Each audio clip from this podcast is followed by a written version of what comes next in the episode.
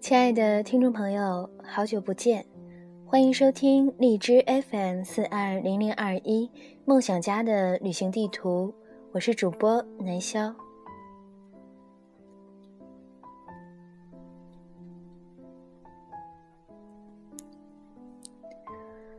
自从爸爸离开后，开始疯狂的写这些文字，为了纪念他，也为了宣泄自己的情感，只当做记日记了。不是为了取悦谁，时间久了，回头听听，历历在目。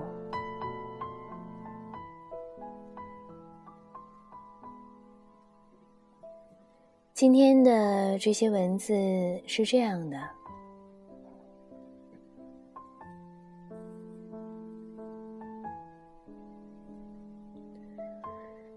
从那天踏入秀秀家门的那刻开始，我仿佛回到了八个月前，我在灵堂的那一幕。作为唯一一个孩子，我扎着孝带。向前来吊唁的人们还礼，鞠躬。什么时候的事儿？怎么这么快呀？太年轻了，可惜了。就是在这样的叹气声和哭闹声中，度过了煎熬的三天。那天看着秀秀肿得像桃一样的眼睛。整个人憔悴的，似乎不愿多说一句话。他说：“前两天闭眼睛，脑中都是他妈妈昏倒在急诊大厅地上的情景。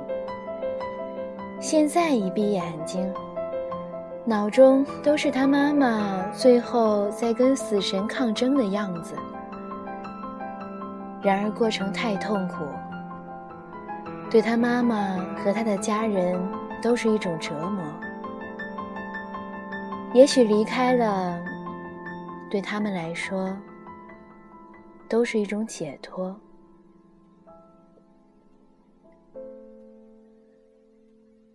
当我想通这件事的时候，爸爸离开已经好几个月了。我不再埋怨他为什么狠心丢下妈妈和我，不再埋怨在他离开后，每一次我下火车都不知道该往哪儿去，不再埋怨他，感叹人走茶凉，留下的一堆事情不知道该如何下手。十一回家的时候，妈妈跟我说：“如果当时爸爸抢救回来，该有多好！哪怕他卧床再也站不起来，哪怕天天照顾他，对于我们来说，生活是不是也算是一个奔头？”现在他走了，感觉生活一下子什么都没有了。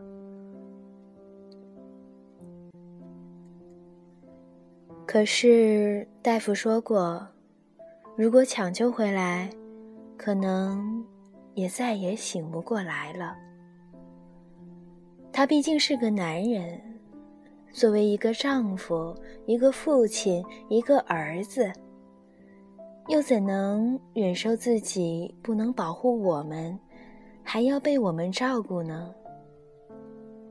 如果他真的醒不过来，他再也不会体验到酒足饭饱，再也不会体验到冷暖人生，再也不会体验到每次跟我吵嘴又被我征服的那种心情。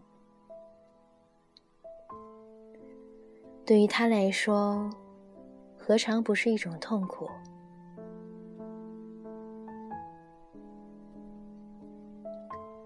与其都痛苦，不如让他解脱，留下我们暗自悲伤。这种悲伤只是暂时的，它会化作一种最美好的回忆，铭记于心。因为我一直都相信，我所面对的一切，都是上天最好的安排。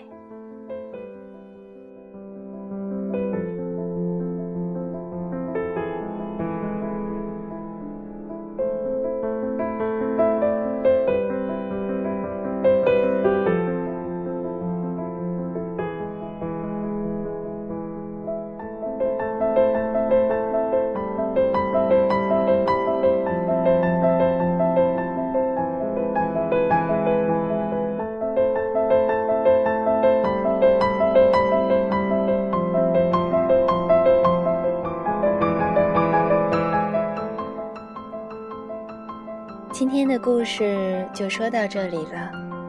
如果您喜欢我的节目，请继续关注荔枝 FM 四二零零二一梦想家的旅行地图。我是主播南潇，让我们下期再见。